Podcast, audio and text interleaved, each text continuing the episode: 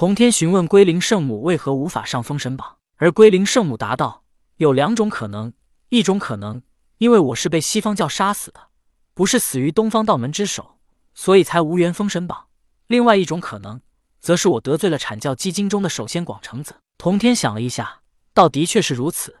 毕竟西方教来到东方渡人，他们并未杀人。这龟灵圣母被蚊虫吸干而死，算是独一份被西方之人杀死的东方道门弟子。”龟灵圣母因西方接引道人而死，他这是与西方教有因果纠缠，无法牵涉到封神榜，便没有封神的机缘。毕竟封神榜是人产劫三教牵压的封神榜，跟西方教一丁点的关系都没有。西方教杀了龟灵圣母，根本无法触发封神榜。而另外一个原因，龟灵圣母得罪广成子的事情，童天通过通天的记忆是知道的。当时广成子杀了火灵圣母之后，拿着他的法宝金匣罐到碧游宫送还。通天教主放广成子离开，可龟灵圣母脾气暴躁，在别的同门师兄弟都没有行动之时，他反而不依不挠的第一个出头，要为同门弟子报仇，便去挑衅广成子。只可惜后来不敌，被广成子拿翻天印砸的现出了原形。当时通天教主看到龟灵圣母现出原形，也是脸上无光，把他驱逐出碧游宫，不让他到宫中听讲。虽然不让龟灵圣母到宫中听讲，但通天教主并不是把他逐出师门。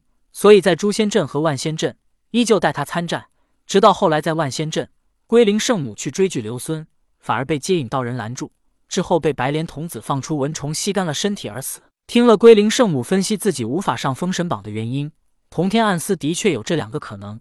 当日龟灵圣母第一个出手对付广成子，差点让他殒命在碧游宫，他心中恼怒，便有可能请元始天尊不要给龟灵圣母封神。不过过去的事情已经过去。人生还有未来，当然，龟灵圣母是龟生还有未来。他便说道：“你脾气暴躁，确实该改一下了，否则你怎么才能成道？”龟灵圣母听后苦笑，摇头道：“就这样一副残破躯体，如何才能成道？我现在连化形都做不到。”这具乌龟身体本来就是龟灵圣母夺舍而来，并非他原本身体，而他又不甘心与这具身体完全融合，所以导致他此刻修为进进缓慢。听了龟灵圣母话中无奈的心酸。童天不以为意，而是问道：“先不提此事，你为何会在河边立一石碑？”龟灵圣母道：“我师乃通天教主，我在万仙阵死亡之后，灵魂曾飘去碧游宫，可那里空无一人，再也找不到老师了。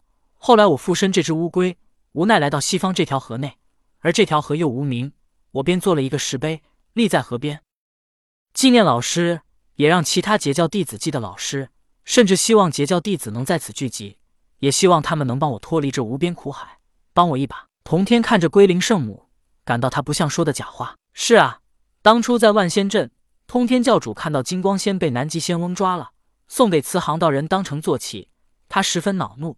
而龟灵圣母看到通天教主恼怒，直接带他冲了出来与巨流孙战斗。对于龟灵圣母，童天感觉到通天教主也是心中有愧的。这个弟子虽然脾气暴躁，但待他却是如此真诚。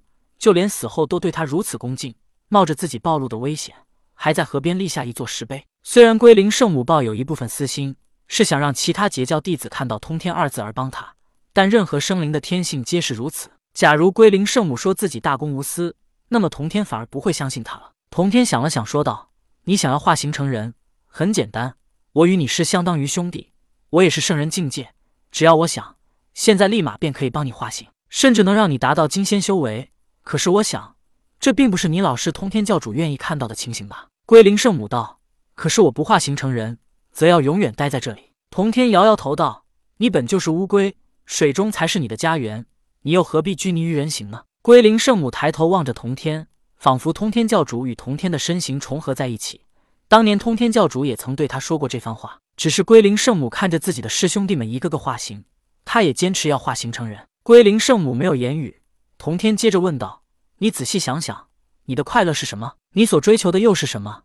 你究竟是想要成人，还是想要成道？”我、我、我……龟灵圣母诺诺的说不出话。他想要的是什么？他所追求的又是什么呢？如今截教覆灭，他又想要得到什么呢？他曾经的追求与快乐又是什么呢？龟灵圣母陷入了沉思当中，而童天没有说什么，看着龟灵圣母陷入了沉思当中，他就这么盘膝默默坐在龟灵圣母的身旁。他要龟灵圣母自己去想。他必须自己想通之后，童天才会帮他。无论是他想化形成人，还是追寻属于自己的道，童天都会帮他，因为这是他自己的选择。时光不知过了多久，归灵圣母的意识一直都陷入在自己的脑海当中。他在思索，他苦苦追寻的究竟是什么呢？是成人、成仙、永生不死？